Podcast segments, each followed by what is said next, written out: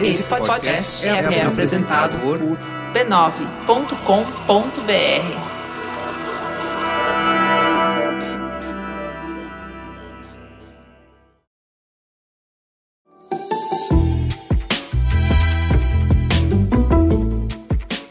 Mamileiros e mamiletes, bem-vindo ao seu espaço de encontro e reflexão. Eu sou a Cris Bartz. Eu sou a Juva Lauer. Abra a mente e o coração porque hoje vamos falar sobre arte. Antes de falar sobre arte, temos já 654 apoiadores do Mamilos, mas nossa meta é muito, mas muito mais ambiciosa do que isso. O objetivo da nossa campanha é ter 3.500 apoiadores. É um mundão de gente mas por outro lado, é só uma fração de quem nos acompanha fielmente. A cada semana continuam chovendo depoimentos de ouvintes que nos amam demais, que aprenderam, cresceram, riram e choraram conosco. É muito gratificante fazer parte da vida de vocês dessa forma tão íntima e transformadora. Se você também faz parte do bonde e ama mamilos, se não vive mais sem, bora contribuir para que esse espaço de encontro continue existindo e espalhando polêmica com empatia gratuitamente. Contribua agora no padrim.com.br barra mamilos. E como recompensa, você recebe recebe a nossa newsletter semanal. O Mamilos é o resultado do trabalho colaborativo de uma equipe apaixonada. Edição primorosa do Caio Corraine, nas redes sociais Guilhermiane Equipe, no apoio à pauta Jaqueline Costa e grande elenco, e na transcrição dos programas Alu Machado e a Mamilândia. Fala que te escuto. Você pode falar com a gente no mamilos.b9.com.br. E o Igor disse: Olá, Ju e Cris. Acabei de ouvir o episódio dessa semana e gostei muito. Ele me fez refletir bastante. Na verdade, eu senti falta de falar um pouco sobre as pessoas que não usam Facebook, Twitter, Instagram, enfim, redes sociais. Embora eu tenha uma conta ativa no Facebook, praticamente não faço uso e às vezes me sinto um peixe fora d'água, sem saber dos trending topics, memes, retweets. Às vezes eu penso até se deveria entender melhor por que, que eu sou averso às redes sociais para tentar lidar melhor com isso. Fazendo uma pesquisa no Google, achei uma matéria que listava dois motivos pelos quais algumas pessoas têm medo ou ansiedade de redes sociais, e eu realmente me identifiquei. É por medo de comprometimento, não querem começar alguma coisa que elas não vão continuar, e medo de rejeição-reação. Devo parecer mais velho do que eu sou por esse meio, mas tenho apenas 26 anos e inclusive sou da área de TI. Às vezes me pego pensando como a minha geração se acostumou com tanta exposição de maneira tão natural. Eu ainda estou engatinhando e às vezes acho que para mim só engatinhar tá bom. A Juliana disse: Olá, queridos mamilos sou tatuadora e artista visual e as redes sociais para mim, além de entretenimento,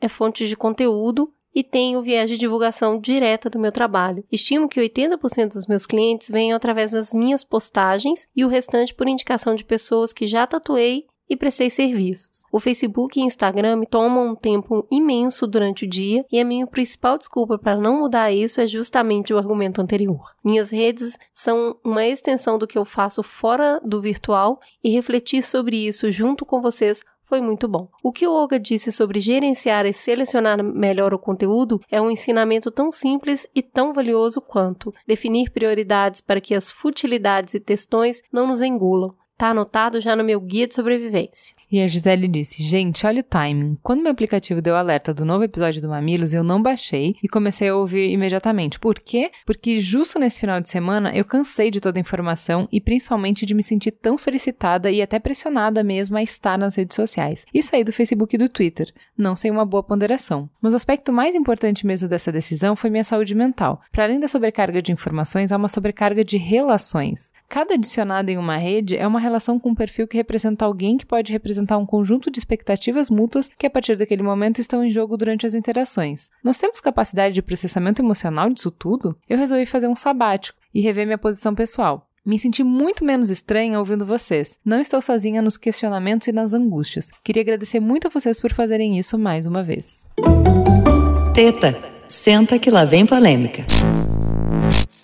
Vamos então para teta? Quase um mês antes do seu encerramento oficial, a exposição Queer Museu Cartografias da Diferença na Arte Brasileira, do Santander Cultural de Porto Alegre, foi cancelada depois de receber acusações de apologia à pedofilia e zoofilia. A seleção trazia 270 obras de 85 artistas, entre eles Lígia Clark, Leonilson, Portinari e Adriana Varejão, e ela também estava à mostra desde 14 de agosto. No último final de semana, vídeos de trabalhos considerados ofensivos viralizaram nas redes sociais, levando a ataques virtuais e físicos incentivados pelo movimento Brasil Livre, o MBL, e uma agência do Santander chegou a ser pichada com a frase Banco Santander apoia pedofilia. As ações levaram ao fechamento da exposição e, em nota, o banco pediu desculpas aspas, a todos aqueles que enxergaram o desrespeito a símbolos de crenças na exposição Queer Museu, fecha aspas, e afirmaram reconhecer que, infelizmente, a mostra foi considerada ofensiva para algumas pessoas e alguns grupos. Essa treta tem muitos recortes, e a gente ficou pensando, qual deles a gente ia eleger? Então vamos lá.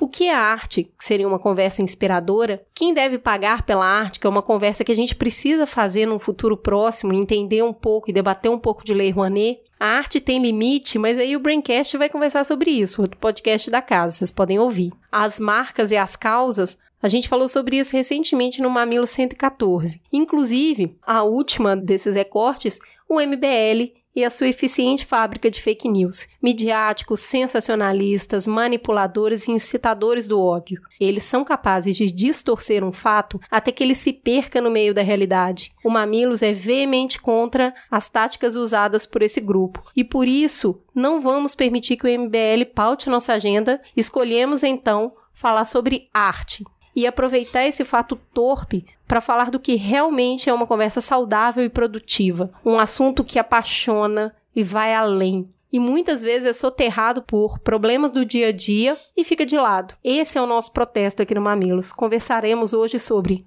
arte para quê? Vem que a conversa tá abstrata. A definição do termo arte varia consoante a época e a cultura. Com o Renascimento italiano, em finais do século XV, começa a fazer-se a distinção entre o artesanato e as belas artes. O artesão é aquele que se dedica à produção de obras múltiplas, ao passo que o artista é quem cria obras únicas. A classificação utilizada na Grécia Antiga incluía seis ramos dentro da própria arte: a arquitetura, a dança, a escultura, a música, a pintura e a poesia, literatura. Posteriormente, isso é, mais recentemente, passou-se a incluir o cinema como sendo a sétima arte. Também há quem considere a fotografia como sendo a oitava arte, apesar de se alegar que não passa de uma extensão da pintura. E a história em quadrinho como a nona. De acordo com os críticos, trata-se na realidade de uma ponte entre a pintura e o cinema. A televisão, a moda, a publicidade e os jogos de videogame são outras das áreas consideradas artísticas, embora esporadicamente. Mas também a arte é uma interpretação individual e por isso nós convidamos diversas pessoas a participarem do Mamilos contando o que é arte para elas. Meu nome é Felipe Savieto, eu sou psicólogo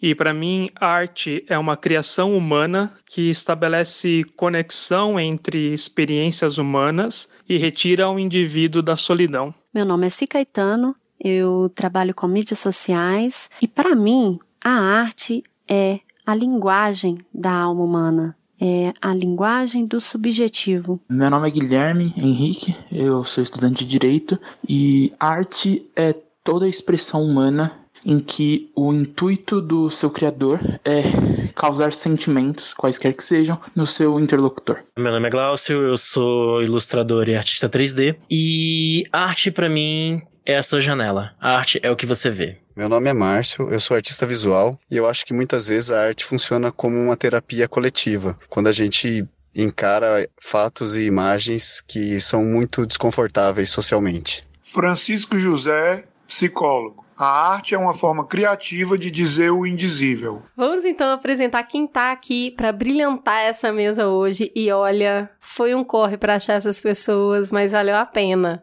Então, primeiro a gente vai agradecer a Rede Mamileira que está sempre aí nos ajudando, indicando. A Camila Apple, que é nossa colaboradora, indicou. O Olga Mendonça, que é óbvio que vocês conhecem, indicou também. E Entel, querida, muito obrigada. E o Daniel. Isso aí, galera. O Mamilos existe porque vocês ajudam a fazer. Quem tá aqui conosco hoje é o Guilherme Werneck, que é jornalista e roteirista, é publisher da revista Bravo, foi diretor de estratégia digital do Grupo Abril, dirigiu o digital da Trip e da MTV, e a gente vai ter que encurtar o currículo dessas pessoas, porque senão o programa vai ser só sobre o currículo. Isso é a mini bio, a micro bio. Boa noite, Guilherme. Boa noite. Editor da Bravo serve. Só, tipo, é nome de príncipe isso.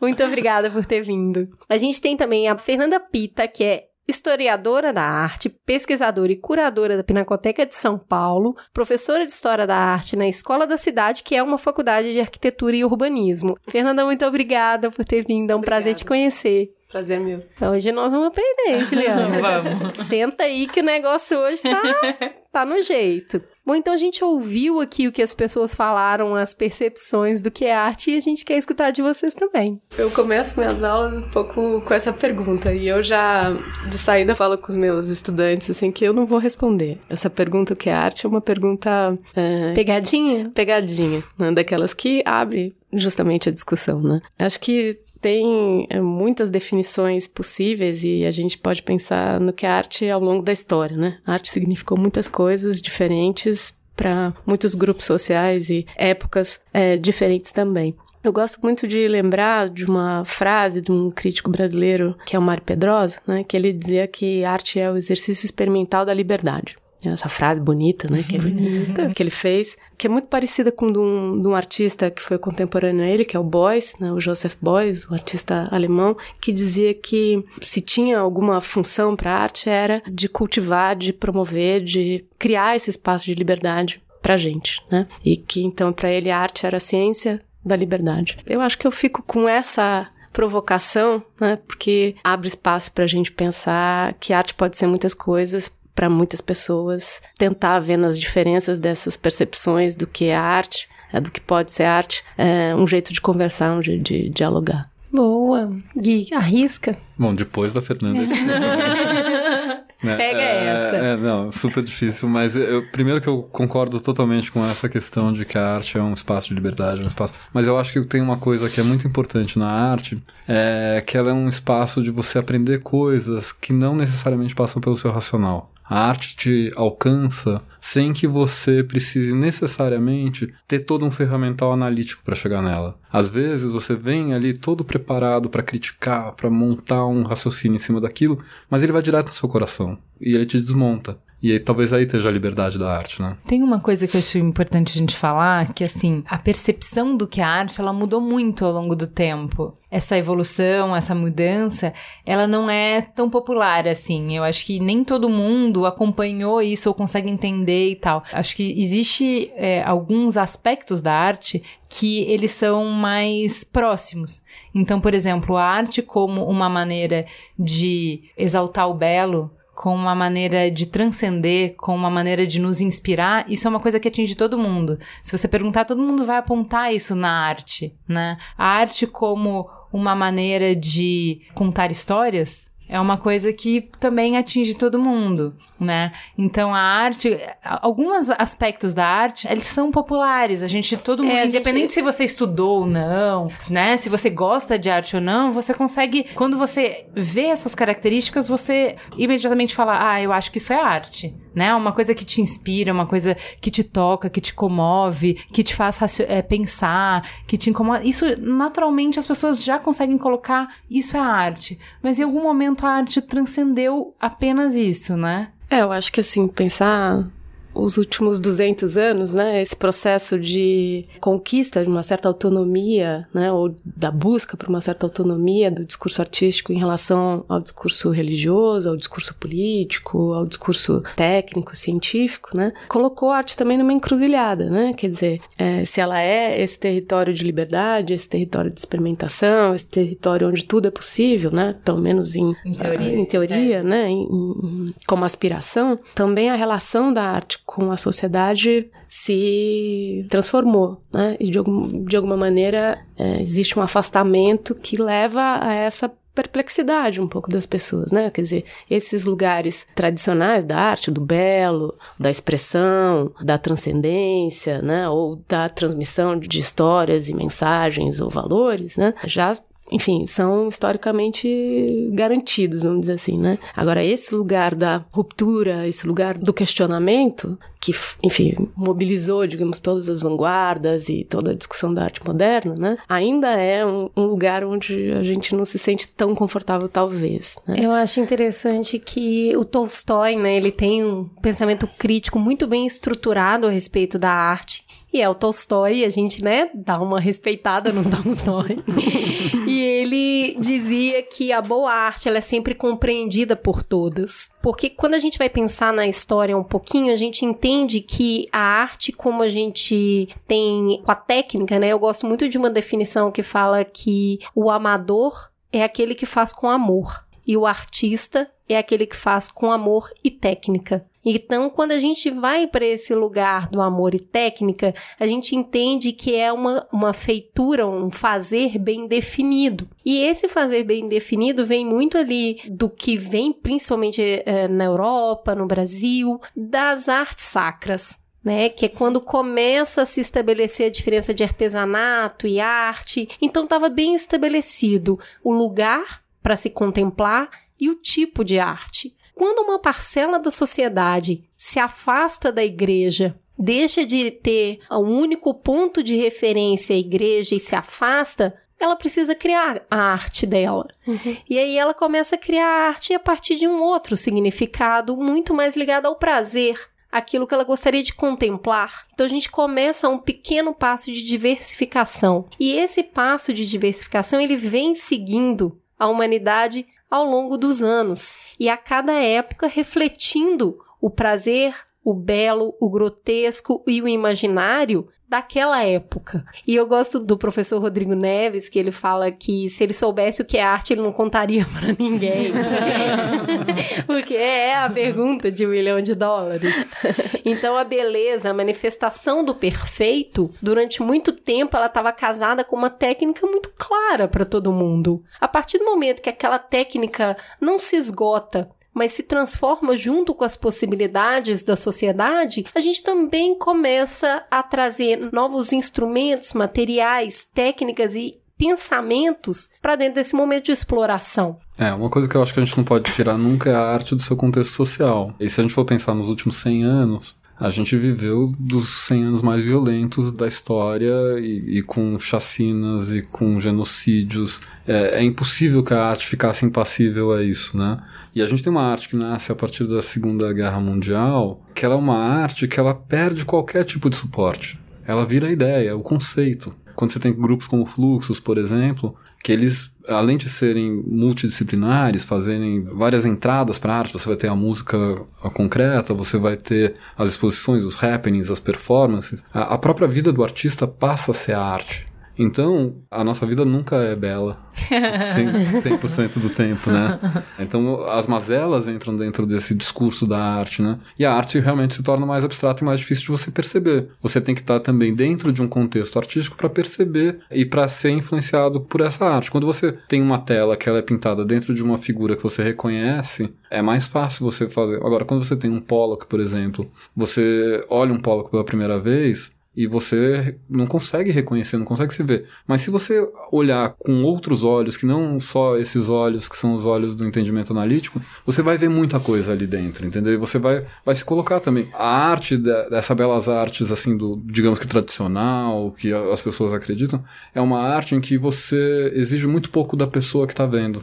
Assim, antes até você tinha algumas relações com as, com as fábulas, com as lendas, com as coisas, então você até inferia cultura nisso. Mas quando você passa com a fotografia, etc., é uma arte contemplativa. E hoje a arte faz com que você saia do seu lugar de conforto. É natural que ela seja confrontacional. Ou pelo menos esse tipo de arte, né, que vem da arte conceitual. É, e que é a arte que tem sido praticada nos últimos 60 anos. E a gente tem, por incrível que pareça, nas artes visuais, por exemplo, um entendimento muito maior do que em outros campos. Se você for pegar a música, por exemplo, a música música que é feita ao mesmo tempo que o Pollock, seja o free jazz do Ornette Coleman, seja um compositor moderno, um compositor de música minimalista, é muito mais difícil das pessoas compreenderem porque tem um incômodo muito maior com a música, né? Sim. É, então as pessoas entendem muito bem um quadro, mas não conseguem entender uma coisa que realmente incomode num outro plano como um noise japonês, por exemplo. É, a relação que a gente tem com o som ela é muito afetiva, né? E ela pode te irritar extremamente, ela pode causar até dor. Então, a gente vai para níveis de dificuldade, né, do palatável aí. E aí, quando a gente entra um pouco em arte abstrata, que eu acho bem legal a gente falar, eu entendo, e o Gui colocou muito bem, a arte não tem como ela ser descolada da época, ela, é, ela é epistemológica,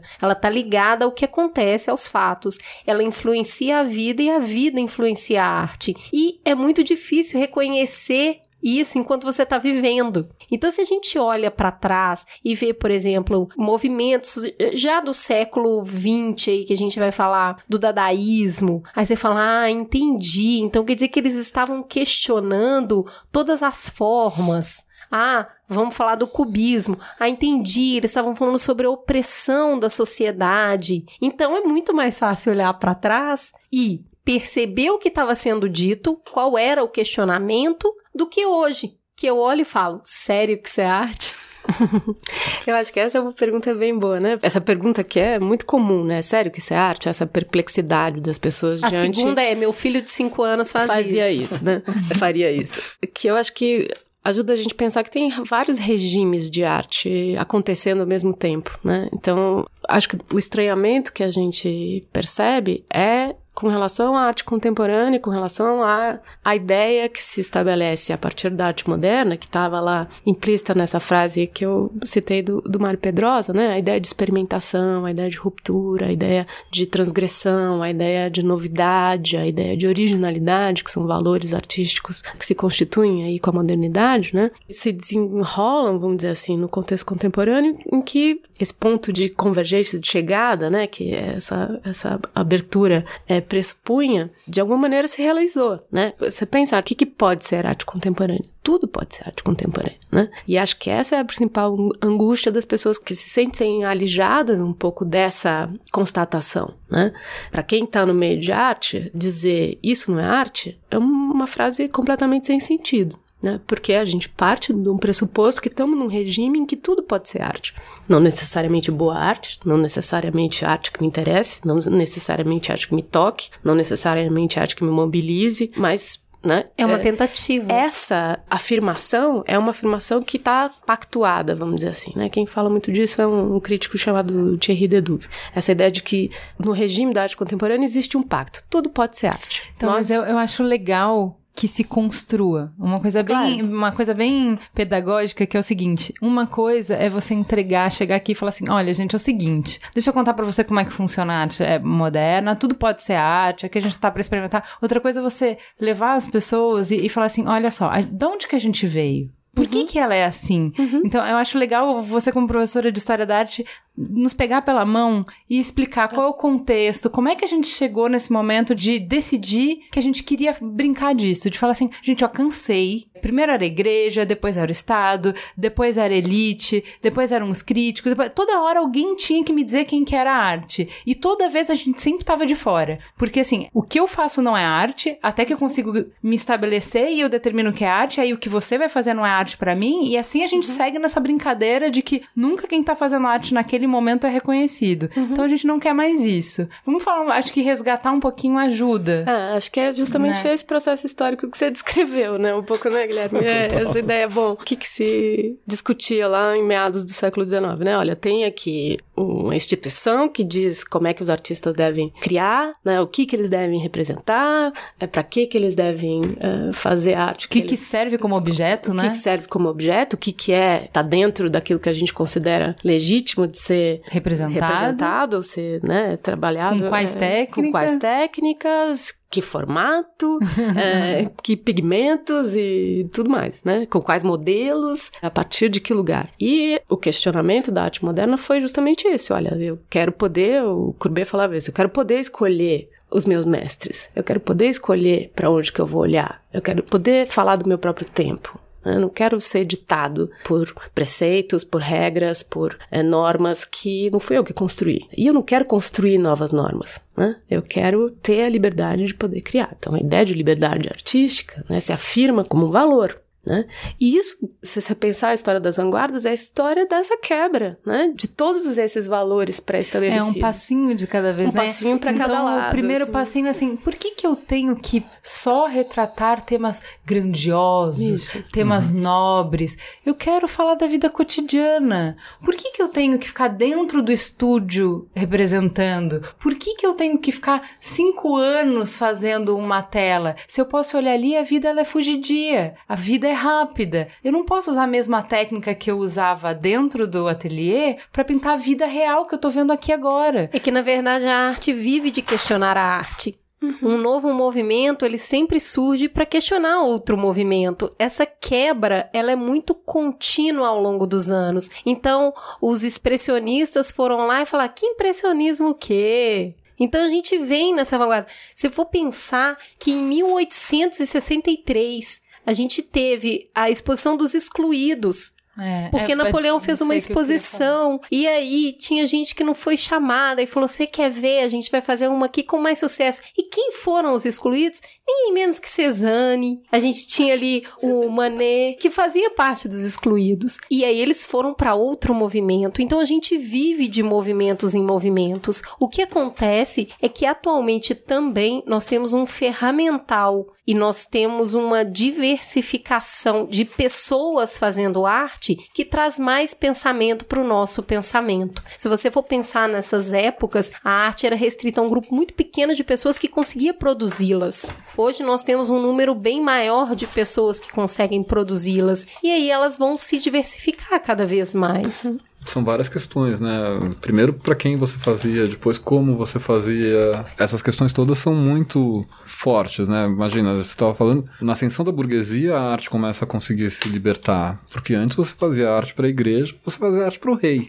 Senão você ia fazer artesanato ou você ia carpir um campo, entendeu? Opções, né? Exatamente, você não tinha, você não tinha muita opção. Isso também vai mudando com o tempo moderno. Eu, eu acho que a gente tem um momento chave que é, para mim, é, do Chan é o momento chave. Quando ele coloca o urinol ali e ele fala, isso é arte, aí ferrou, cara. O que, que você vai fazer? Ele pegou uma coisa que era um produto industrializado e ele simplesmente colocou na em exposição e falou: Não, isso é a minha arte. É que é uma sequência de rupturas, né? Primeiro você rompe com falar assim, ó, não existe um padrão clássico do que que é. Você não pode determinar qual é o meu objeto, beleza. Depois você rompe com assim, olha, eu não quero pintar o que eu tô vendo, eu quero pintar o que eu tô sentindo. Aí você rompe com, eu não quero nem pintar o que eu tô vendo, nem o que eu tô sentindo, eu quero desconstruir isso que vai o que eu fazer. E aí você vai de uma desconstrução pra outra, chegar no momento dele que ele vai falar, se antes a gente dividiu, que é o que a Cris estava falando, ah, o artesão era o que fazia coisas em série, o artista era o que fazia uma coisa única. O, deixa, muda isso, inclusive, falando assim: olha, eu vou É. pegar uma coisa que é produzida em série, que não é nem produzida por uma pessoa. Ou seja, a arte deixa de ser única no sentido de tem milhares desses aqui, né? E vou Não, transformar isso em arte. E é o fato de eu ser artista e dizer que isso é arte é que faz dela arte. Eu acho só legal a gente pontuar que isso era 1916, tá? Só para deixar aí que não foi ano passado. Eu acho que isso é legal da gente pensar, né? Porque eu concordo totalmente com o Guilherme, assim, é, enfim, muita gente que tá pensando teoria da arte contemporânea olha de volta pro Duchamp, né? Pro Marcel Duchamp, esse cara, que, né, lá em 1916, 17, entre as várias ações que ele tá fazendo, ele faz essa espécie de um experimento, né? De ele fazia parte de um júri, de um grupo que estava organizando uma exposição e a ideia era que nenhuma obra fosse excluída dessa exposição e de repente ele com pseudônimo apresenta essa obra, aquilo causa um estranhamento, uma polêmica e é, não é, ver- aceito. É verdade que É ele mesmo. né? É, é verdade que ele mesmo se divertiu das pessoas levarem a sério o que ele colocou lá. É, mas eu acho que ele, ele, ele fez uma coisa séria mesmo, né? Quer dizer, que é de testar e de, e de explicitar o que, que é esse sistema, né? Quer dizer, se a gente pensa em arte, a gente tem que sempre pensar que é um conjunto de elementos que diz que alguma coisa é arte ou não, né? Não é só, ah, eu que sou artista, digo, faço isso arte. Depende do reconhecimento de, dos meus pares, depende do reconhecimento do público, depende do reconhecimento é, daqueles que vão ser meus mecenas ou que vão consumir aquilo que eu estou produzindo, é, depende da longevidade disso, quer dizer, quem vai falar disso, escrever sobre isso, deixar isso para a posteridade. Esse sistema, né, da arte é que o Duchamp explicitou. Olha, eu fiz isso daqui, isso, e eu coloquei isso dentro do espaço, que é o espaço da galeria, né, que é o espaço da arte, para os meus pares observarem. E eles dão um passo para trás, né? Quer dizer, todo o teatro, vamos dizer assim, da arte, né, tá exposto ali. Quem são esses agentes que reconhecem e legitimam né, um objeto como um objeto artístico. Então, esse fazer da arte, né, como algo que não é só do artista, não é só do objeto que ele faz, não é só daquele que consome aquele objeto, não é só daquele que fala é, sobre esse objeto, não é só do lugar onde esse objeto está colocado, mas é tudo isso junto. Né? Acho que isso é, é o ponto X da questão e que abre né, esse regime que a gente vive até hoje, que é esse regime de arte contemporânea. E que é tão difícil da gente conviver, justamente porque a gente tem que fazer como os colegas do Duchamp que estavam lá naquela sala, né, naquele lugar, toda vez que a gente vê um objeto que se diz arte, isso é arte ou não, a gente faz esse julgamento. Né? E esse julgamento só pode ser feito a caso a caso toda vez a gente tem que voltar nessa discussão, né? Bom, isso é arte? Bom, isso está aqui, está sendo proposto como arte, está sendo feito por um grupo de pessoas ou uma pessoa que está me dizendo que isso é arte. Como é que eu me relaciono com isso? Né? Como é que eu lido né, com essa afirmação? E o passo seguinte é muito pior ainda, né? Depois que você fala isso é arte, quais são os critérios? É. Onde eu avalio? Até onde ele vai? É. Até onde eu consigo achar e quais são as ferramentas que eu tenho para justificar essa minha acepção. E hoje eu acho que a gente tem até um movimento muito mais interessante que está acontecendo, que é de olhar para o passado com outros olhos. Uhum. Tentando tirar, por exemplo, nosso olhar eurocêntrico, que né, a gente discutiu aqui já um pouco sobre arte. Todas as nossas referências até agora vieram de arte europeia. Arte ocidental. Né? europeia. Arte é. ocidental europeia. Uhum. Talvez daqui a pouco a gente entre um pouquinho nos Estados Unidos. Assim que chegar no Andy Warhol. Quem? Aquele da lata de sopa. Então, então é, é muito legal que hoje a gente está olhando também para a arte para tentar olhar outros caminhos, entendeu? Outras linguagens e outras contribuições de coisas que foram marginalizadas e, e, e, de artistas que foram marginalizados também, que estavam fazendo coisas às vezes tão transgressoras quanto esses artistas que são chancelados por esse sistema, uhum. que é o sistema curatorial, que é o sistema dos museus, que é o sistema dos colecionadores. É, o que eu acho interessante, assim, que antes antes de ler sobre isso e tal, me parecia tão banal o que ele fez, que eu acho que assim, é partir da compreensão de que o artista ele provoca perguntas interessantes, né? Então, a pergunta do Urinol é quem define o que é arte? Porque quando lá no início, no que a Cris falou, a gente falou assim, poxa, existe uma elite que define o que é arte. E ela, costumeiramente, só aceita o que é arte o que já está sendo feito. Então todo mundo que tem alguma coisa nova só vai ser reconhecido quando já morreu, depois. A gente quer agora, a gente quer nosso espaço, a gente quer falar. Porque assim, não é a questão que as pessoas não gostam do nosso trabalho, é que elas, o meu trabalho não tem chance de encontrar o público, porque quem define o que pode ser exposto ao público, o que pode ser é, apreciado como arte, são um grupo muito pequeno de pessoas. Então a gente não quer mais isso. E aí começa todo, todo esse caminho de buscar um passo espaço de liberdade, de buscar um, um espaço em que a gente possa experimentar. Ok. E é muito engraçado que nesse caminho, mesmo as pessoas, só para ninguém se sentir mal, assim, eu acho uhum. muito humano contar isso, que assim, você tem o Matisse sendo rechaçado quando ele apresentou a, a obra dele, e aí tem todos os críticos, o que falaram, como foram cruéis, e aí na próxima escola é ele que tá na mesa de avaliação e acaba com o próximo que tá ali que não vai deixar entrar também. Então, assim, essa reação de que eu não reconheço isso, isso não é familiar para mim, isso não é segundo os meus critérios, então eu acho que isso não é arte, é comum inclusive para quem faz arte, para quem já claro. se colocou nesse lugar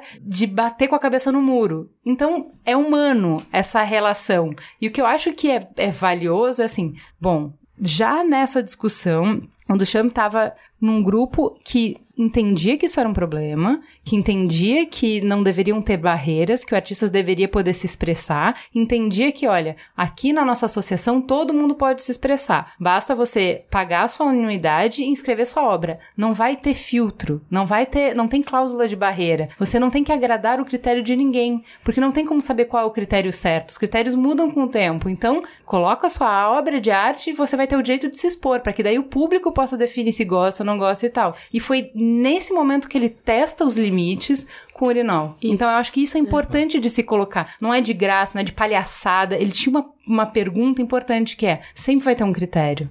E esse é um- isso é um problema objetivo, né? E desde então a gente vem testando os critérios. Com a Exatamente. entrada de novos materiais, mais pessoas produzindo, novas técnicas. E aí, todo dia é dia de testar os limites. Inclusive de não ter técnica nenhuma. É, exatamente. Que é o mais Inclusive legal. não ter expressão. Não ter Eu acho isso expressão, não muito ter legal. objeto. Não ter Não ter objeto. objeto. A arte que não é arte. Então, eu acho que a gente falha um pouco quando a gente está conversando sobre arte abstrata, porque a gente fala pouco que, na verdade, a, a arte abstrata ela é um processo. Ela não é só o resultado final, porque ela é a obra junto com a reflexão do artista. E ou a a, sua- ausência dele. Com a sua reflexão. Eu acho que a, a sua reflexão é tão importante quanto a do artista. Quando é Na- do artista, porque se eu entro na mesma vibe que ele, eu me conecto com ele. Se eu não entro, eu crio a minha própria interpretação. Então, eu acho que quando a gente está conversando sobre isso, eu acho que ainda falta a gente falar um pouco sobre os processos criativos. Quando a gente vê a Yoko Ono gritando numa sala, loucamente, e as pessoas olham para ela assustada falam assim: tá louca, né? Aí você vai entender toda a história do que ela quer criar a partir do choque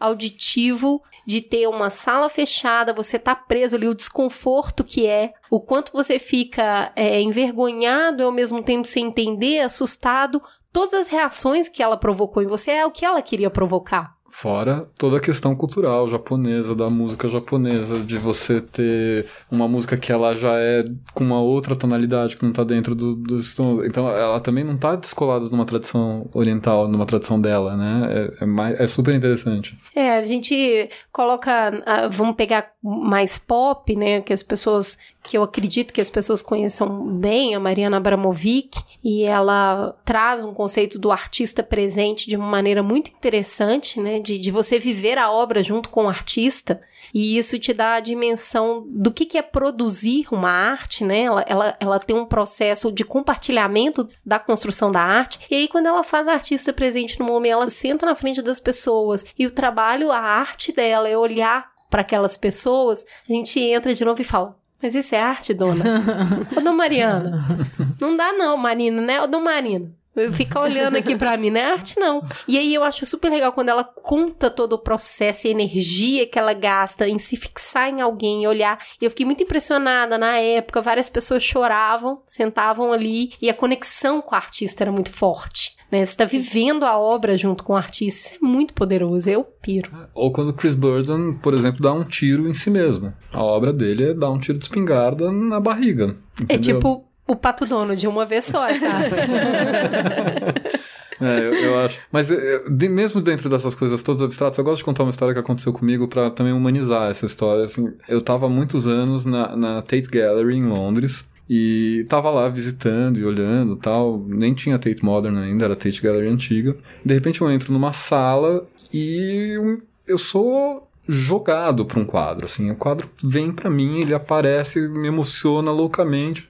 Era um quadro super abstrato, com um arame farpado embaixo, assim, eu olho pra ele. O nome do quadro era Lilith São Paulo, do Anselmo Kiefer. Ou seja, era a minha cidade. eu olhei a minha cidade ali, eu me reconheci no lugar onde eu nasci, onde eu cresci, naquele lugar, com o olhar de um alemão, entendeu?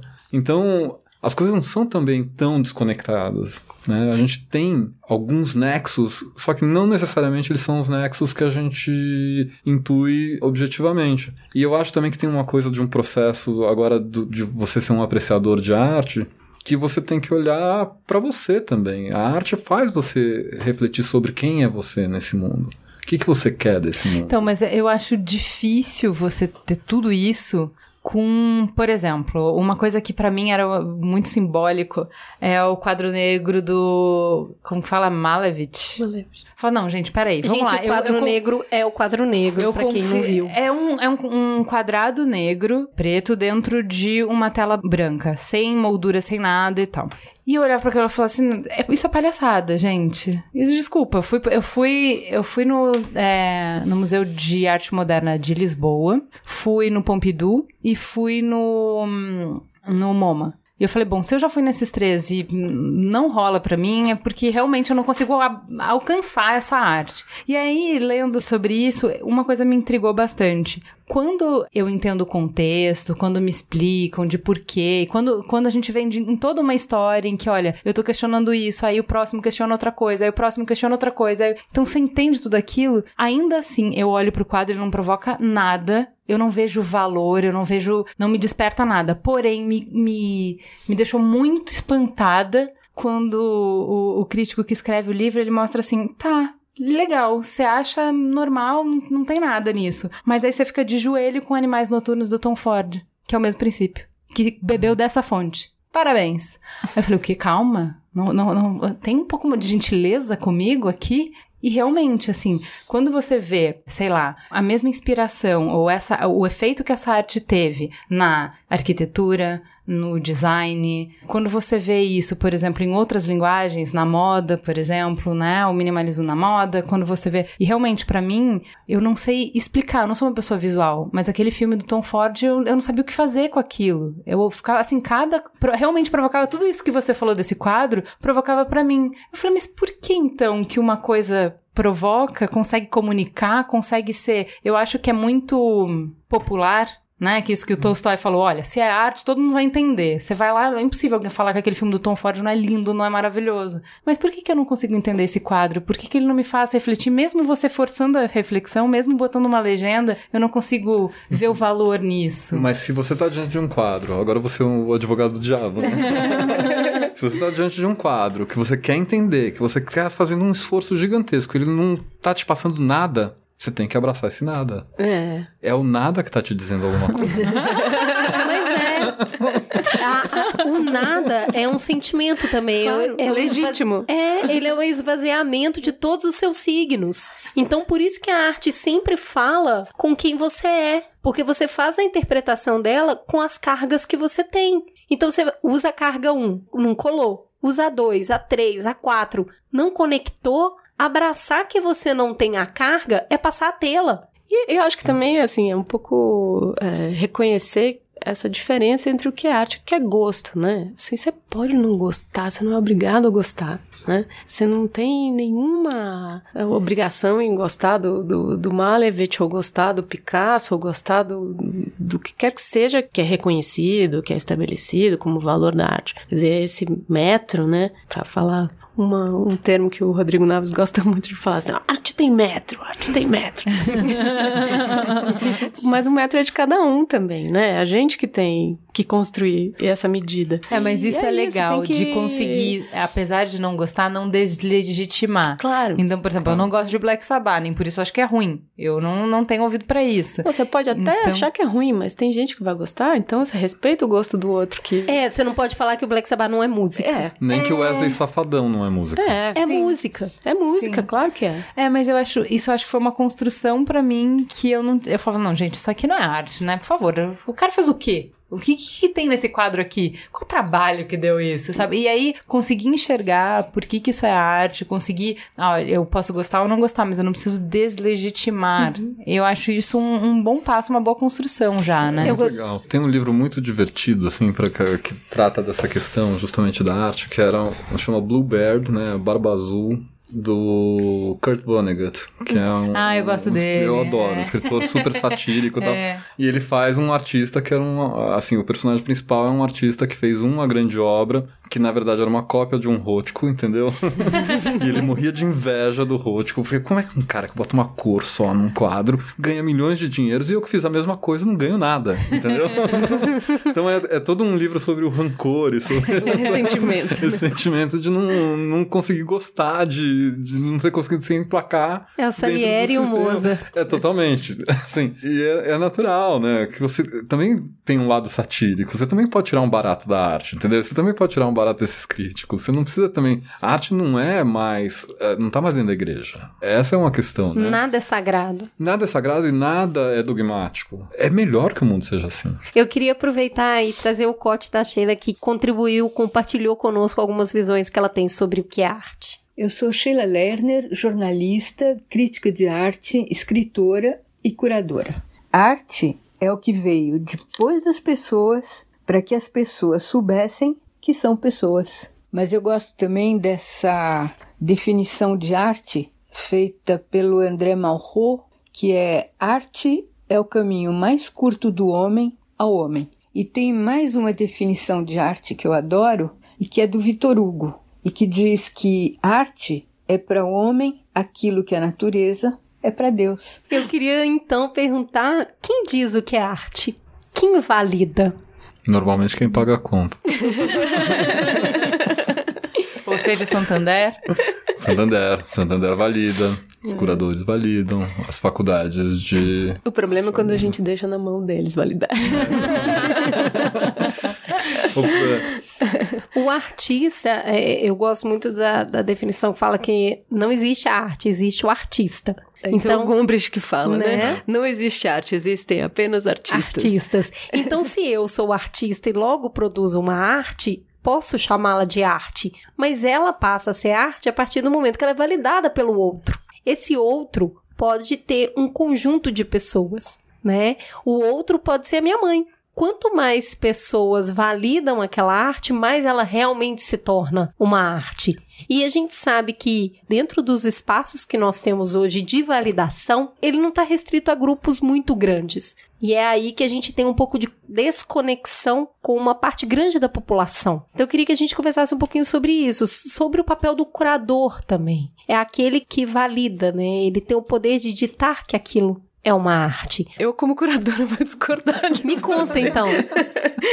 eu acho, é, de novo, né? Eu acho que assim, a gente tem um conjunto de agentes que constroem os espaços de validação da arte, né? Se a gente compactuou que tudo pode ser arte, né? Então, qualquer ação, ideia, objeto pode ser considerada arte, né? Se quem produz, né, ou quem observa aquilo considera que aquilo é arte, isso está assegurado, né? Então, a questão é como é que isso circula, como é que isso ganha instâncias de exibição, projeção e consolidação desse valor. Aí que a gente entra nessa relação complexa que a gente vive hoje, que é da produção artística, da recepção, das instâncias de exibição e de conservação e validação da produção artística, né? Então a gente tem é o artista, é o objeto artístico, a gente tem o crítico, o curador, a instituição artística, o mercado,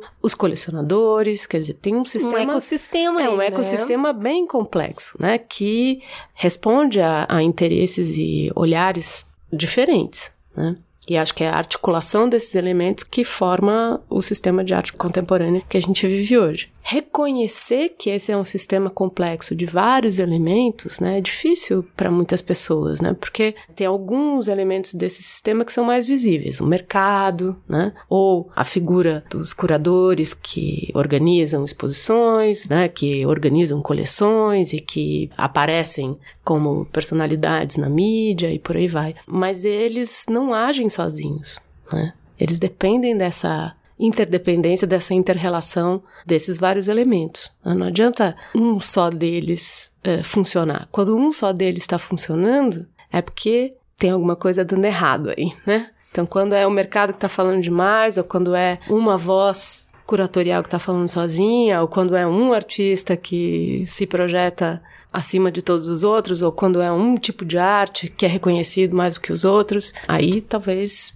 a gente tenha né, um, desequilíbrio. um desequilíbrio. Claro que esse sistema não é para ser equilibrado, esse sistema é um sistema conflituoso, né? O campo da arte é um campo de debate, é um campo de batalha, é um campo de, de polêmica, é um campo de disputa, é como todo campo né, social. Mas acho que é difícil reconhecer também, né? Porque, de novo, ainda persistem alguns valores né, da arte, como esse lugar de respiro, esse lugar de conforto, esse lugar de transcendência, esse lugar de, né, de salvação, que, que, enfim, foi um primeiro valor construído da arte, a gente resiste a reconhecer que ele é um campo de batalha como qualquer outro campo, né? É, meu nome é Maria Eugênia Salcedo, eu trabalho no Instituto Inhotim como diretora artística adjunta. O processo de curadoria, ele pode ser visto como um processo de tradução, ou de talvez de tornar visível o que às vezes fica ofuscado ou não à vista, né? Aquilo que está velado. E nesse sentido, pode ser visto também como uma série de escolhas é, de diversas naturezas, né? Horas mais no sentido de pesquisa, mais no sentido de leitura, mais no sentido de, de decisões técnicas mesmo, né? Mas essa série de escolhas que constroem um novo cenário. E é muito peculiar, né? Porque a, o processo de curadoria ele envolve é, muitos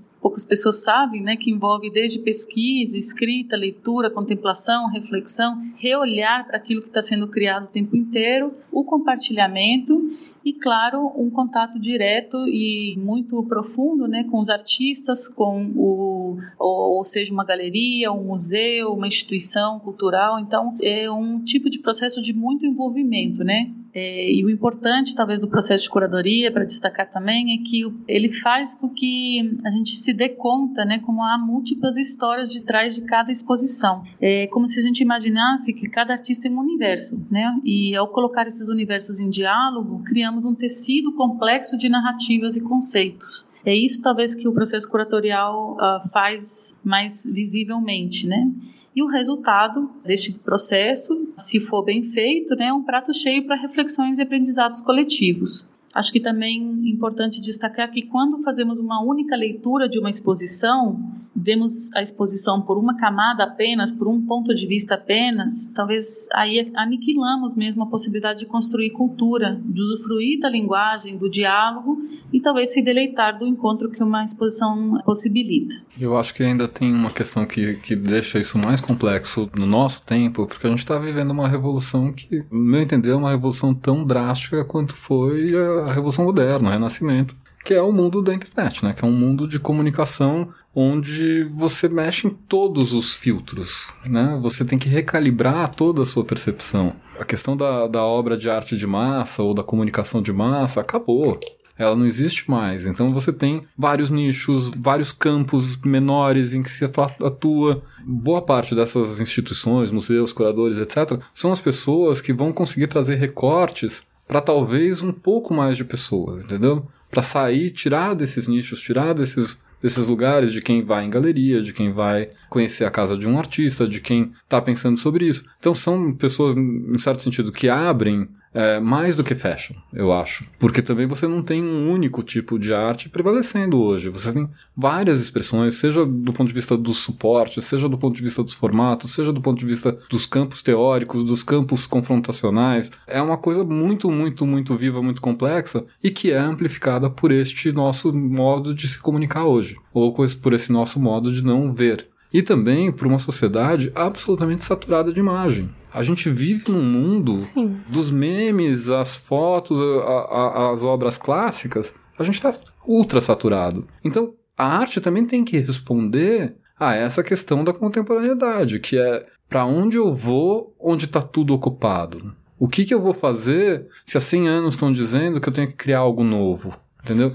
E aí eu acho que a, o papel do curador é um papel de organizador de pensamentos, de organizador de discursos, e que ele é excelente para dar um pouco de base para nosso próprio entendimento daquele negócio, para trazer educação, para trazer luz. Então eu acho que o papel do curador, mais do que ser um papel restritivo hoje, ele é um papel de guia fundamental.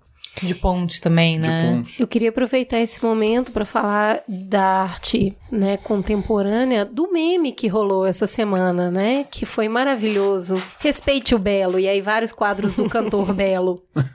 A internet é maravilhosa. Eu adoro as velhinhas. O Brasil é maravilhoso, né? Davi. selfie com o Davi. Muito bom. E aí a gente entra no Brasil, né?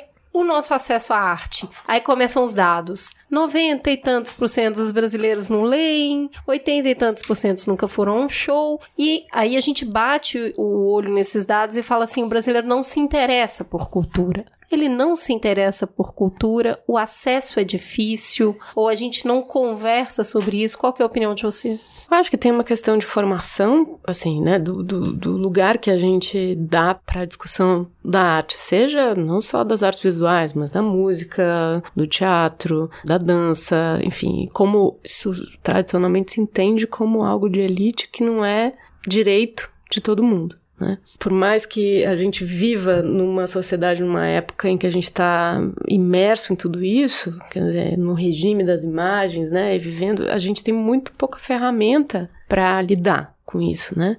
Então acho que essa distância, né, esse apartamento que a gente tem, né, de essa separação entre o que é que está se discutindo em campos específicos da criação artística e como é que o público em geral, as pessoas em geral se relacionam com isso, tem a ver com em parte com uma questão que a gente não entende isso como direito, entende isso como privilégio. Mudar essa equação é que vai levar a gente para outro lugar. Eu até procurei a matéria que eu li um tempo atrás, mas não consegui encontrar. Mas na verdade era uma crítica sobre como as exposições estão cheias em São Paulo. Meu Deus, eu vou nas exposições e são uma hora e meia, duas horas de fila. E eu penso, que legal, tá indo mais gente. Estão indo pessoas que antes não iam. E eu lembro que quando eu era bem novinha e, e, morava na periferia de Belo Horizonte, as informações não chegavam. E se elas chegavam, a percepção era: não é para mim isso. Não faz sentido para mim ir até este lugar. E eu entendo, até a internet tem muito esse valor, né, de um acesso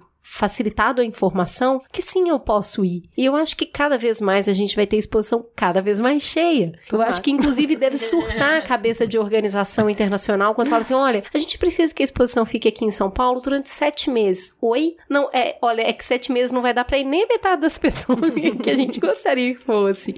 Então, acho que eu sinto, a minha percepção é de uma democratização maior. E eu sei que isso é um passo pequeno, porque a gente está falando de São Paulo. E aí, quando a gente sai de grandes centros, a gente sabe que o acesso físico a isso é muito mais complexo, mas ainda nesses lugares a gente vê iniciativas muito legais, tipo cinema na praça, as restaurações de coretos. Então eu acho que o Titãs nunca esteve tão certo, né? A gente não quer só comida, a gente quer comida, diversão e arte. A gente quer esse ponto de fuga, reflexão e contemplação, o sair do eu para encontrar comigo. Eu acho que o Brasil está passando por esse momento e acredito que a gente precisa forçar um pouco a barra. E queria que você contasse um pouquinho da Pinacoteca, como que é esse abraçar das pessoas, tá diversificando mesmo o público? Olha, acho que esse é um fenômeno, o fenômeno dos museus no Brasil é um fenômeno que a gente vê crescer, né? Assim, a gente não, não é um país que tem uma tradição de museu. Pela nossa história, os nossos museus são novos, né? São recentes.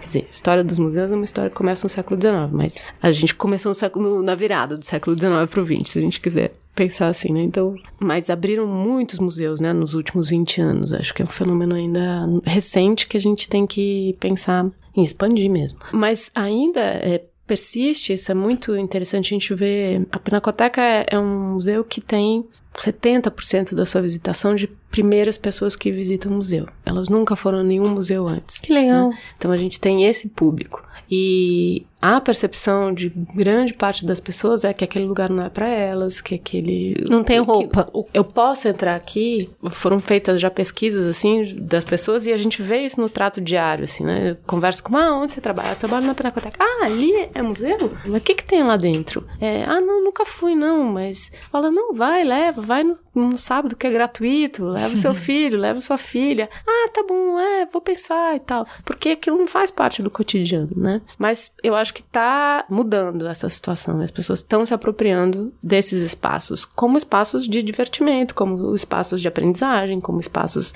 de passagem do tempo, entretenimento, o que quer que seja, e isso é muito bom.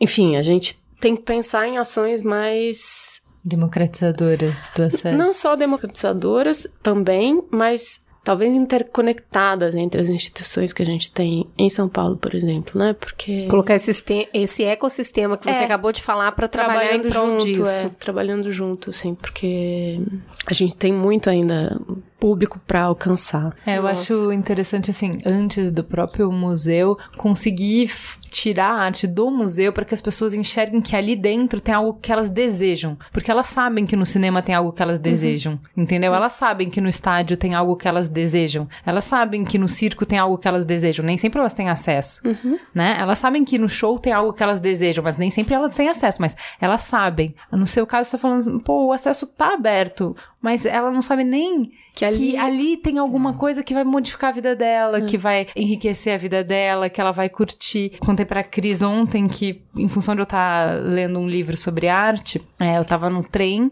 e aí entrou um ambulante, normalmente ninguém presta atenção, né? Um ambulante que ele tá falando tal, e eu folhando o livro, ele falou: Nossa, posso ver isso? E ele falou, eu sei o que, que é isso. Eu, ah, não, que, o que, que é? Ele falou assim, isso é uma.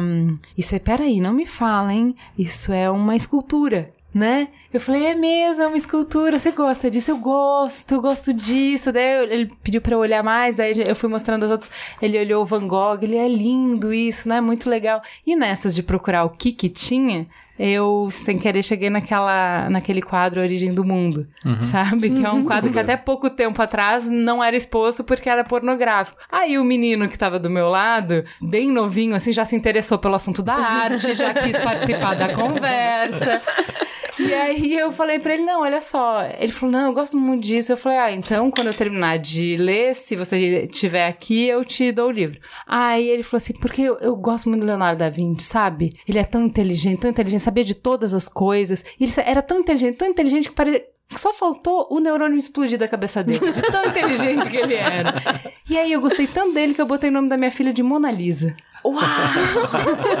Demais, né? Parece... Ele tinha tatuado no braço, ele me mostrou e tal. E aí, assim, a questão é, quando ele entrou em contato com um artista que falou para ele que ele se enxergou, que ele viu valor naquilo, ele olhou meu livro, eu quero isso, você me dá isso? Claro, eu te dou isso. Então, eu acho que um pouco é isso. As pessoas têm que entrar no museu, mas a, a arte também tem que sair do museu para que elas possam saber que ali tem alguma coisa que tem valor, que é legal, que é interessante, né? E acho que o museu museu é um restaurante, então dá o garfo e faca, dá o talher para ela entrar ali e saborear aquilo, é muito legal. Então, por exemplo, como a gente tem na Bienal, que tem as pessoas que circulam com você lá dentro, né, e vão te, te guiando naquele processo, e aí você vai ficar ficando, né, cada vez mais empolgado com tudo que tem lá dentro. Eu acho lindo as crianças que vão, porque eles sintetizam tudo que é arte, porque eles estão abertos a tudo, né? E, e Gui, me conta da revista Bravo. Quem lê a Bravo hoje? Você vê uma diversificação desse público? Então, a Bravo, ela, ela circulou durante muitos anos, né? Era uma revista, talvez a maior revista de arte que a gente teve. Ela foi descontinuada em 2013 e voltou agora em 2016. Faz um ano que a gente voltou, agora como editor independente e de um jeito muito diferente. A gente acha que a gente tem que fazer parte desse sistema, então todo o conteúdo da Bravo é aberto. A barreira da Bravo é essa barreira que você falou no começo, que 90% das pessoas do Brasil não conseguem interpretar um texto, entendeu?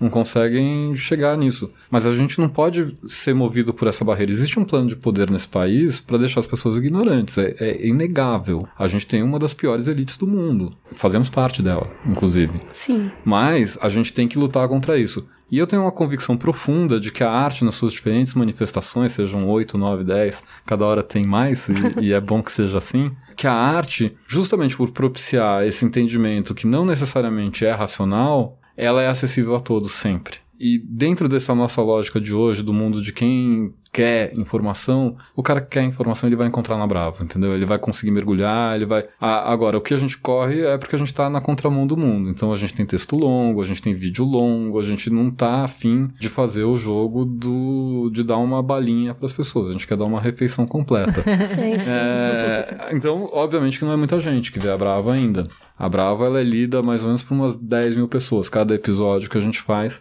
tem um público de mais ou menos umas 10 mil pessoas, que não é um público ruim, para se considerando o Brasil e etc. Mas também não é, assim, o BuzzFeed, né? não tem arte em 10 passos? Não tem arte em 10 passos. Mas de vez em quando tem umas listas, assim, de 10 filmes com plano de sequência. Eu fiz pra vocês uma, uma lista de 10 nus. Olha boa, só. boa, boa. E, e nude. A gente tem, a gente na primeira revista que até trouxe pra vocês, depois nudes. eu vou dar, a gente fez uma, eu fiz uma matéria sobre essa questão de censura das artes em redes sociais, né? Porque é uma uhum. questão séria. A gente tá trazendo uma mentalidade pudica de uma empresa americana com todos os valores americanos para dentro da nossa vida. Inclusive, Mas eu compartilhei a matéria foi censurada por essa empresa. É. Exatamente, ela foi super censurada. Até porque tinha aquele quadro daquela mulher com aquela xoxota, entendeu? Johanna. Johannica. Olha, esse programa é Mamilos, não é Xoxota. Não é culpa minha, eu tava lá no século XIX. Mas é isso, eu, eu, acho, eu acho que é isso, a gente tem crescido, a gente voltou um ano, a gente tem crescido cada vez mais, a gente tá muito feliz com isso. E a gente acha que é, é, é uma coisa política mesmo, você realmente dá acesso às pessoas a esse, a esse tipo de discussão e, e abrir essa discussão e trazer pessoas diferentes para escrever, tentar, sabe, abrir para outras narrativas que não é essa eurocêntrica também, é uma coisa super fundamental. Eu acho legal hoje. quando a gente fala isso de Brasil, né, do que, que a gente tá falando de eurocêntrico, até o minimalismo, né? Que a gente, que eu particularmente gosto muito. Mas a ausência, ela só é possível quando você pode abrir mão. Você só abre mão depois que você já teve. Então você está falando que eu tive acesso e abri mão. Ah, então é elitista. Então, quando a gente fala desse eurocêntrico, a gente está falando da referência de tudo que é belo vir de lá. E na verdade, a gente tem uma arte brasileira muito forte, com ferramental muito manual e muito interessante, que vem dos nativos, né? Denominados índios, que já trabalhavam isso com os instrumentos que eles tinham. Então acho que a gente precisa despertar esse olhar também para dentro de casa e entender um pouco não só dos artistas, mas do cotidiano do que é arte para as pessoas. Eu lembro que recentemente nós temos um artista popular no Brasil que é, é chamada Casa de Gaudí, né? Que ele fez da casa dele uma referência da Casa de Gaudí. E eu lembro também, minha avó muito artista, toda aquela indumentária religiosa misturada com o tricô, com a renda, com o tipo de louça utilizado, compõe um ambiente muito inspirador e muito artístico que a gente costuma chamar de bagunça.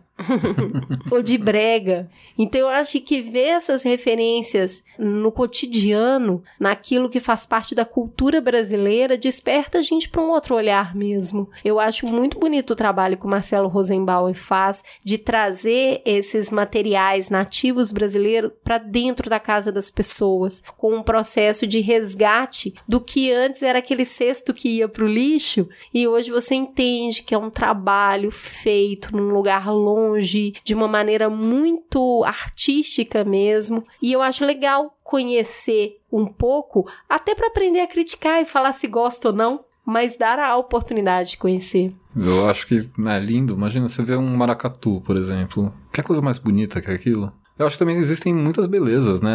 A gente fala de beleza, mas existem muitas. Eu acho que hoje, por exemplo, a gente estava falando de acesso à arte. Hoje você tem uma exposição gratuita em São Paulo, que quem puder tem que ir. Até tá no Sesc 24 de maio, que chama São Paulo Não é uma Cidade. Ela foi curada pelo Lino Veras e pelo Paulo Reichenhoff. E é, é, é um, uma explosão de significados do que essa cidade. Eu acho que toda essa conversa que a gente está tendo aqui ela tá lá, nesse, nesse andar desse Sesc lindo feito por Paulo Mendes da Rocha, entendeu? Porque é realmente uma coisa de você olhar para a história desde a história colonial da cidade até agora, até as questões de hoje, e, e olhar para a questão da arte indígena, para a questão da arte dos negros, na arte, para várias formas que a gente não quis olhar ao longo do tempo. E também refletir sobre por que, que a gente não quis olhar. Em então, que momento ela foi desprezada e com que, que motivo ela foi desprezada. Exatamente. Eu acho que a arte ela tem esse poder porque quando ela é desprezada, ela desperta o desejo da descoberta. Foi o que aconteceu agora recentemente com essa exposição que foi fechada. Ela acabou causando mais controvérsia por ter sido fechada e aí a gente começou a debater o que tinha lá dentro do que se talvez ela tivesse permanecido aberta. Então a arte ela encontra o caminho dela de trazer a reflexão e o debate, mesmo que seja torto. E quando a gente fala sobre arte e sobre a reflexão que ela quer causar, e até entendo que é um dos papéis do curador, o cuidado com o espaço onde ela está exposta. Porque a gente sabe que a gente está trabalhando com públicos diversos, valores diversos, pessoas diversas. Então,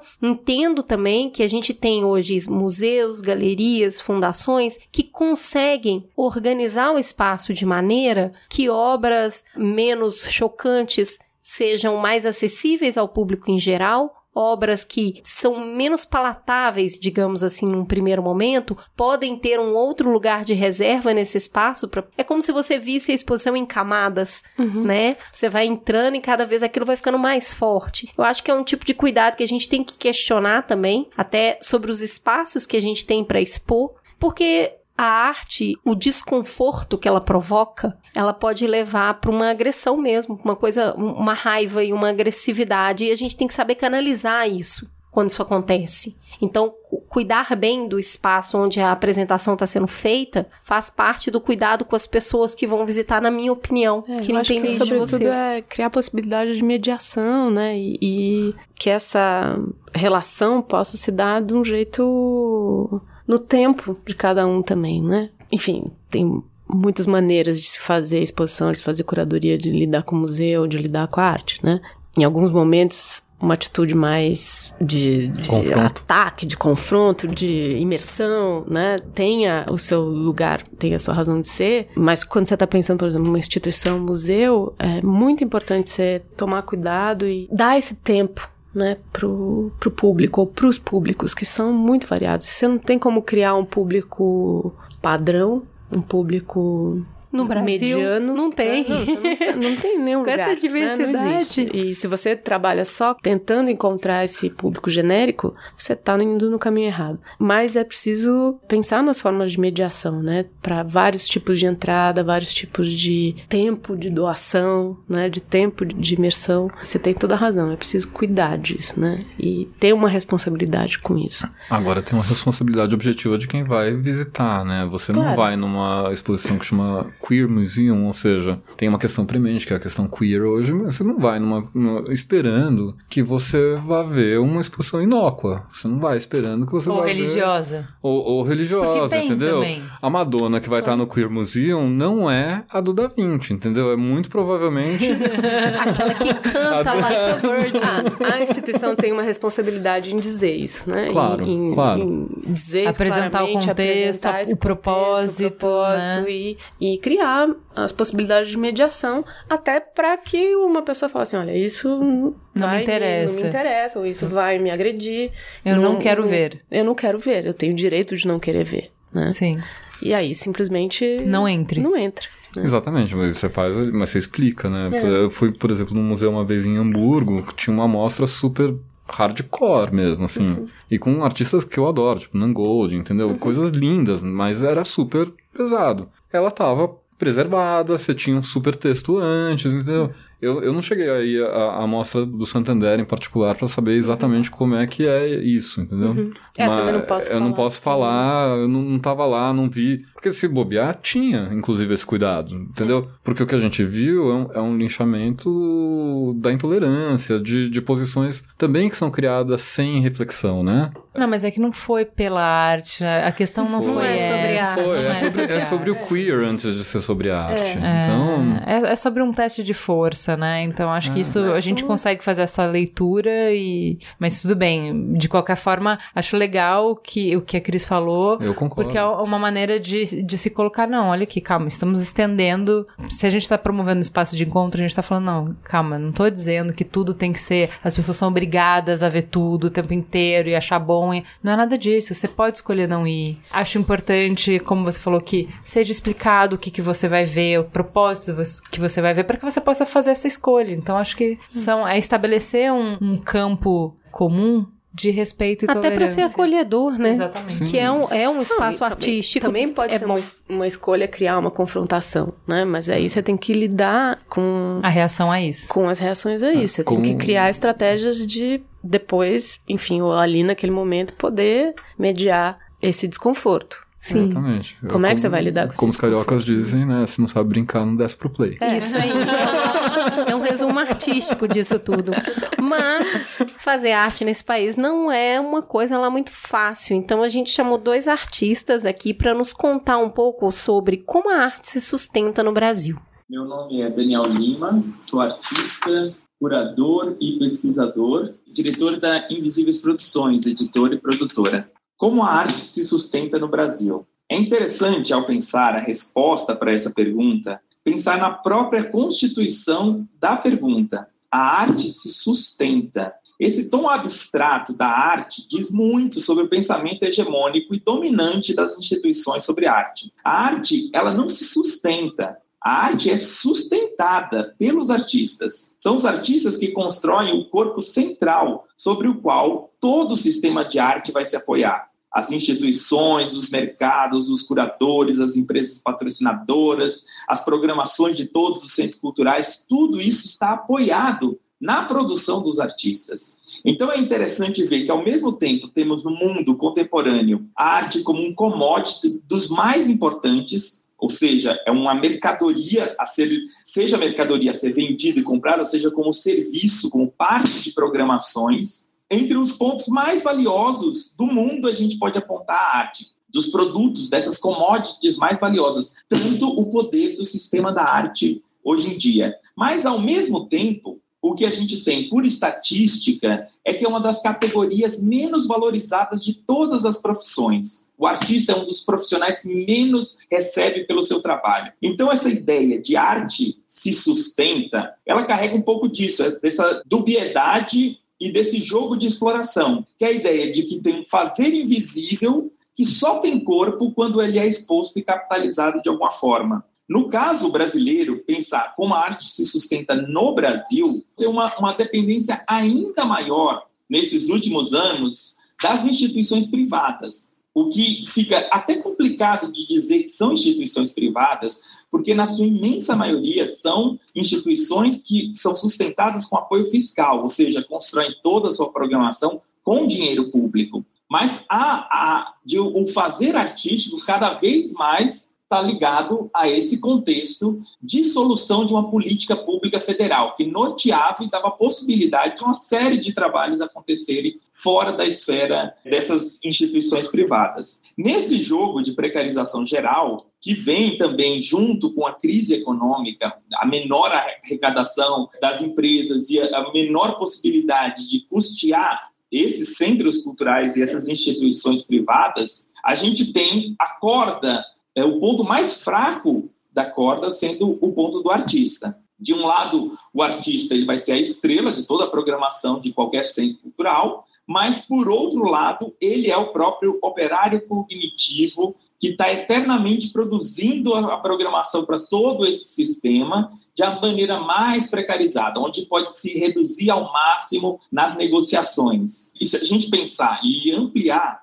é o, o capitalismo contemporâneo, ele produz essa dicotomia. O capitalismo contemporâneo ele vai produzir e valorizar extremamente a construção de mundos. Você pode ver pela publicidade o que é toda a valorização da construção de imagem de um mundo para a marca, para instituições ou mesmo para o poder público, para a ideia de política. A ideia de construir mundo, o artista seria o elaborador primeiro e experimental desse mundo. E, ao mesmo tempo, é esse trabalhador que, ao ser colocado diante de uma condição que não tem classe, que não tem uma união, ou tem uma união muito difícil para reivindicar nessas negociações, vai ser também o que vai ser mais precarizado, o que sempre está negociando de uma forma mais precária o que ele tem de mais precioso, que é a sua energia vital, a sua dedicação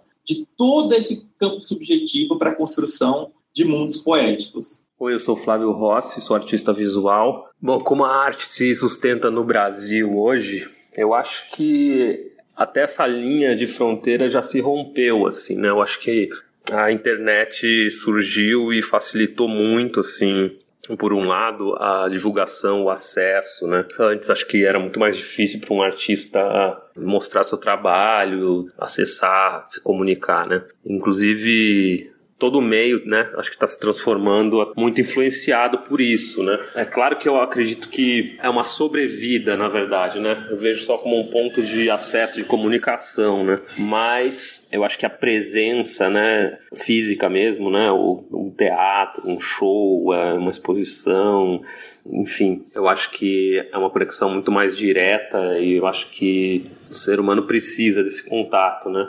E acho que, que basicamente, não só no Brasil, mas pela própria coragem dos artistas, né?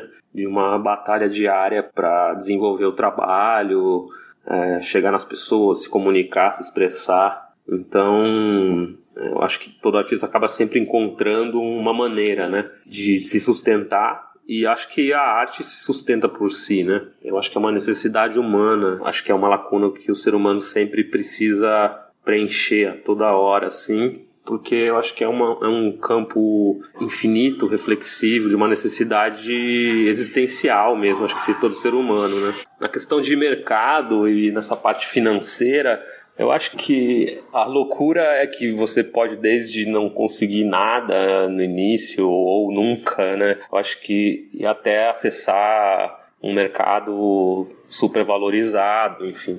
Mas acho que na verdade também o artista acaba não entrando diretamente por isso, assim, né? Nem não é pelo dinheiro, né? Eu acho que a primeira necessidade é realmente a própria arte, né? A própria necessidade de fazer, de, de se expressar, de criar. E eu acho que daí naturalmente a própria obra ela vai encontrando o próprio caminho, assim, né? Os diferentes caminhos, assim, para acessar o público e para se manter viva. Agora focando no Brasil, assim, eu acho que nosso grande problema, né, que eu não acho que é só em relação à arte, acho geral, né?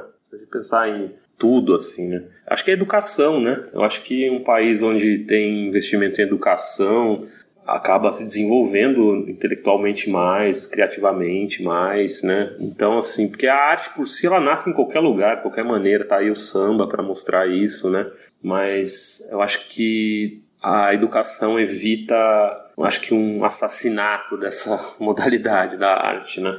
Porque quantas crianças, né, que iniciam tem a vida tem um talento, tem um, um desejo, não tem acesso, né, mas nem imagina que pode construir algo com arte, enfim, e acaba, né, nas ruas aí, no crime, enfim, toda aquela história que a gente já conhece, né? Então, eu acho que basicamente até se tornou uma tarefa da própria arte, do próprio artista se desdobrar para levar a educação e a arte para os lugares que são carentes de, desse acesso, né?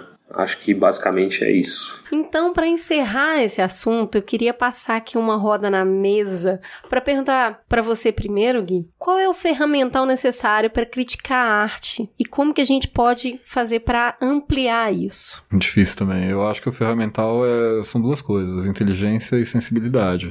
E aí só com educação. Para mim é curiosidade. Esse é a ferramenta que todo mundo pode ter e pode desenvolver, se, né, se, se perguntar e ser curioso e querer saber, querer ver, querer perceber, querer falar sobre isso. Crítica é, é debate, né? É conversa, é discordar, é criar argumento, é desenvolver o argumento, é rever a tua posição quando o outro te dá argumentos melhores do que aqueles que você está desenvolvendo. Então é, é não ter medo de debater, de conflito sair um pouco do seu lugar, né, de conforto. Ju, eu acho que tem duas coisas que são importantes para mim, acho que é referência e disponibilidade. Referência, porque é o que a gente tá falando, é, a arte ela se completa no encontro, né? Entre o que o cara pensou, o que tá ali objetivamente na sua frente e toda a sua bagagem, todo o seu histórico, né? Então, sim, você pode vir pela sensibilidade meramente e aí isso é bonito, existe a possibilidade de só através da sensibilidade esse encontro se dar, mas você vai aumentando as chances quanto mais referências você tem. Então, acho que uma boa parte da explicação de por que, que o Tom Ford fala comigo e o quadro não fala é porque o Tom Ford usa referências que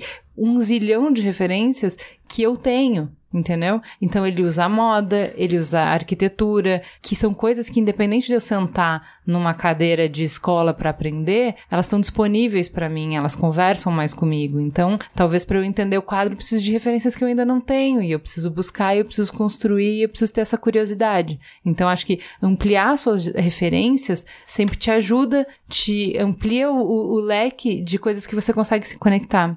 E a segunda coisa, a disponibilidade, é tentar abrir o coração para as coisas, né? Eu já falei aqui do daquele filme A Chegada, que eu de partida me fechei pro filme porque era um filme de ET, né? Eu não gosto de filme de ET. E não é sobre isso o filme. Eu perdi, depois que eu, enfim, vi o que, sobre o que, ele era, eu falei, ah, agora não posso mais ter a primeira impressão, agora não posso mais ser eu. E eu perdi isso. Eu acho que, assim, é um pouco do que você falou, assim, se permitir ir mais aberto, de coração aberto, né? É, se permitir encontrar com coisas diferentes do que você esperava, se permitir sensações diferentes do que você esperava. A gente não percebe o quanto a gente acumula preconceitos, o quanto a gente acumula expectativas e o quanto isso reduz o nosso espaço de vivência, o quanto isso reduz as nossas possibilidades de assombro. Né? Então, eu acho que disponibilidade, você querer, você tentar falar assim: olha, a gente já tem uma primeira impressão, a gente já tem uma resposta automática. Será que eu consigo silenciar um pouco isso? Será que eu posso ser um pouco mais inocente, que é o que a Cris falou? O olhar de criança, em que tudo é possível, que tem mais portas abertas. A gente vai na vida fechando muitas portinhas, configurando respostas automáticas. Então, se propor para a arte, se colocar como disponível, é um pouco esse exercício consciente de tentar ir abrindo algumas portinhas e tentar possibilidades maiores, né? Se colocar à disposição. Então, acho isso importante. Eu gosto de pensar que humildade e empatia são duas coisas que é legal cultivar para se abrir para esse universo. A humildade diante da ignorância, né, do não saber, do não compreender. Então, muitas vezes é para não ser compreendido mesmo. Então, a humildade de não racionalizar tudo e a empatia na proporção de se colocar no lugar do artista, sair do amador para o artista. Então, o estar ali com amor já é predisposição para receber a arte, né? Eu estou disposto a me conectar. E mesmo que isso não aconteça,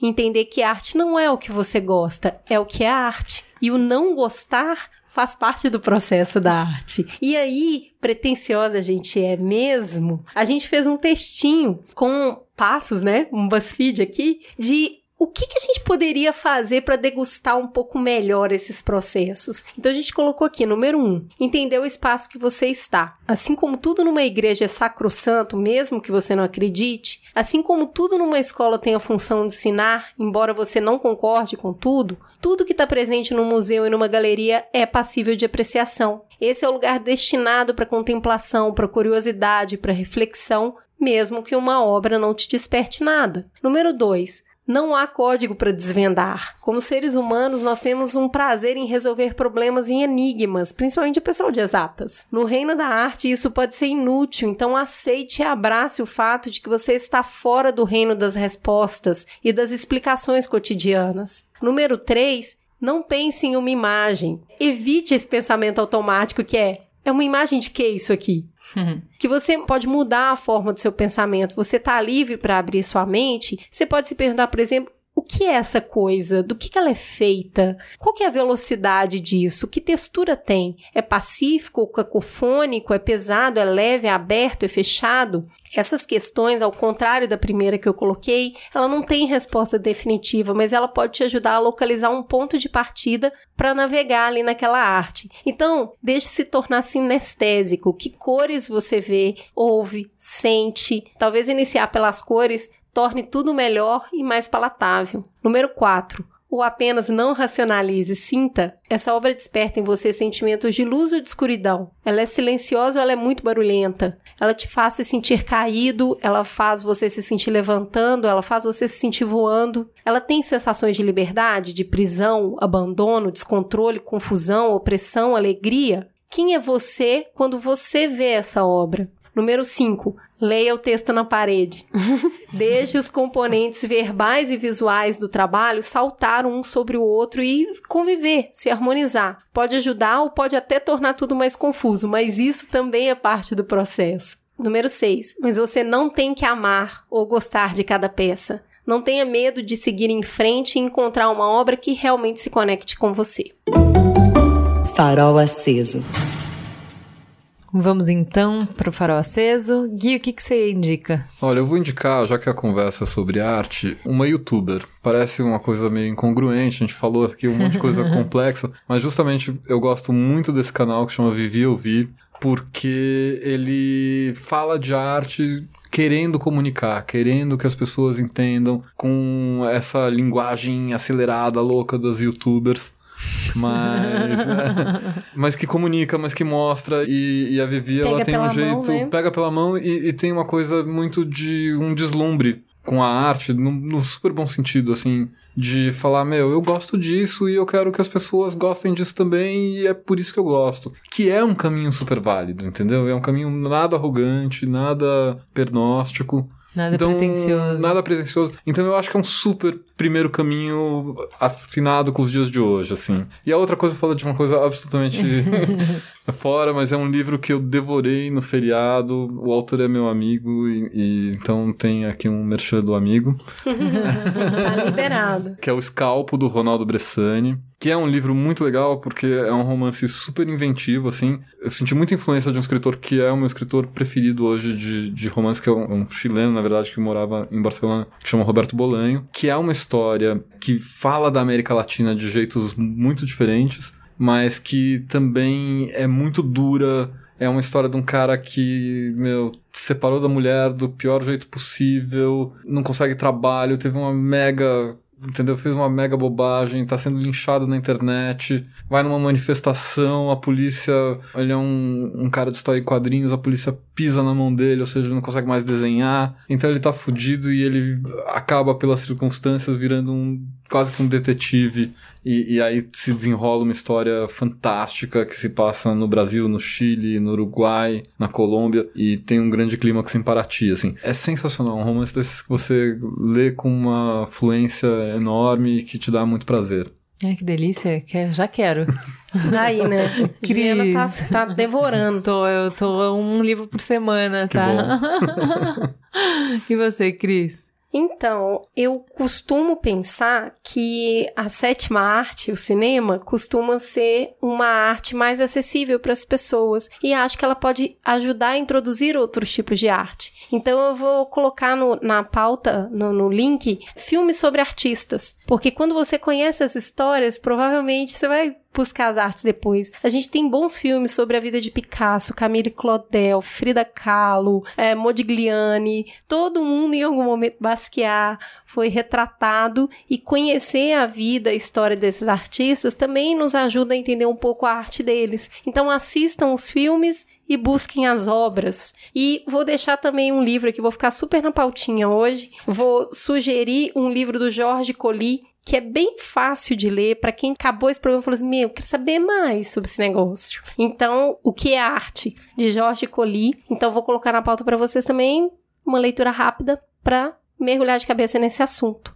Ju, e você? Vou dar uma indicação de um mamileiro. É, ele falou: Ah, vi que vocês vão falar de arte. Fala do projeto Curadoria. O projeto curadoria, ele entrevista uma mulher artista por dia, vai falar 365 histórias, e ele parte de perguntas bem pessoais, como o que te faz feliz, para abordar temas como preconceito com mulher, superação de doença, depressão, ansiedade, tudo isso através da arte. Eles entrevistaram fotógrafa, bordadeira, grafiteira, designer, artista plástica. Tem muita inspiração, tem alimento para os olhos, para a alma e é conduzido por uma conversa super sensível. É muito legal o projeto, vão lá, conheçam. É bem inspirador, sabe? Você pode usar que nem aqueles como é que chama? Meditação diária. Cada dia você vai lá e consome um só, sabe? Pra, pra degustar, sabe? Bem gostoso. É, e indicar um livro que eu comecei a ler por conta da pauta e que eu me apaixonei. Chama Isso é Arte, do Will Gompertz. Não sei como é que fala sobre o nome dele. Ele vai falar sobre os 150 anos de arte moderna do impressionismo até hoje. Ele é bem envolvente, bem didático, bem original, bem irreverente. Ele mistura um pouco de conhecimento do assunto com bastante é, história dos movimentos, porque o que, que levou a arte a ser daquela maneira. E é muito legal para você sair do gosto, não gosto, é, entendo, não entendo. Então, assim, entender os contextos, para você entender o valor da arte é muito legal. Ele não tem nenhuma arrogância, então ele parte. Eu não entendia nada de arte mesmo, eu não sabia, não tinha. E ele te pega pela mão, leva por aí, faz as perguntas que a gente faz. Ué, mas meu filho faria, então por que, que isso é arte? Mas dá para reproduzir, então por que, que isso é arte? Ele pega essas perguntas, ele não se ofende com elas e ele vai explicar, ele vai voltar nelas a cada uma das escolas. Eu achei ele bem provocativo é, e bem inspirador, porque eu acho que ajuda nesse exercício que eu falei de ir abrindo portinhas que a gente foi fechando com o tempo por achar que a gente já sabia as respostas. Fê, e você? Não posso deixar de falar da Pinacoteca e convidar todo mundo a visitar as exposições que a gente está em cartaz. A exposição do de Cavalcante, que é uma exposição ah, grande. Faz muito tempo que a gente não vê o de Cavalcante direito e nessa exposição a gente pode fazer isso. Então, queria convidar todos para visitar a Pinacoteca. Mas eu queria falar de um projeto que um artista chamado Bruno Moraes que realizou com apoio do projeto Rumos do Itaú Cultural e uma equipe de pessoas que ele chamou para colaborar com ele, que é de mapeamento da história da arte. Qual é a história da arte que a gente conta, que a gente fala, que a gente discute no Brasil, nas disciplinas de história da arte, nos cursos que tem essa disciplina, enfim, como é que a gente olha para a arte, né? E esse mapeamento que eles fizeram tem resultados assim muito impactantes e que fazem a gente pensar nessa construção, né, dos valores, dos critérios e tudo mais. Quer dizer, quantos desses 11 livros que eles mapearam, dos principais que são usados, né, que foram levantados a partir dos programas de curso mesmo, dos cursos de História da Arte dados por aí, são 11 livros que concentram um número bastante restrito de artistas em algumas regiões do mundo, de determinadas etnias, determinadas linguagens, e esse levantamento dá muito a gente pensar nesses critérios que foram sim, que estabeleceram um pouco essa história da arte que a gente conta e ajudam a gente a pensar como quebrar esses critérios e como expandir esses critérios, como rever esses critérios, como questionar esses critérios. Esse projeto se transformou num panfleto que está sendo distribuído pelos centros culturais, museus do Brasil e tem um site também que acho que vocês podem colocar. Eu vou colocar aqui na pauta pra te deixar. É, porque o projeto chama História da Peter. Tem um, um, no lugar do a história da arte, no lugar do, do arte, A. do A, do arte, tem um tracinho. Então vocês podem procurar e, e ver que estão disponíveis esses resultados. Isso é copyleft, todo mundo pode circular, imprimir e fazer o uso que achar mais interessante de fazer. Eu acho que eu queria falar de um lugar que eu nunca fui, que eu tenho vontade de ir, e eu tenho até vergonha de falar, que é o Museu de Arqueologia e Etnografia da USP. Eu nunca visitei. Eu já tive lá, mas eu nunca visitei exposições que eles fazem, eu, eu nunca vi as coleções. E eu tenho muita vontade da Vamos gente ter em São Paulo um dia um museu que a gente possa ver arqueologia e etnografia, quer dizer que a gente possa ver a cultura material indígena, a cultura material de povos que ocuparam antes da gente aqui esse território que a gente vive no Brasil. Eu queria que tivesse esse museu. Muito legal. Boa. Temos um programa? Temos e que programa? Fica gostosa a sensação de conversar mais uma semana com vocês. Obrigada, gente. Beijo. Obrigada. Obrigado.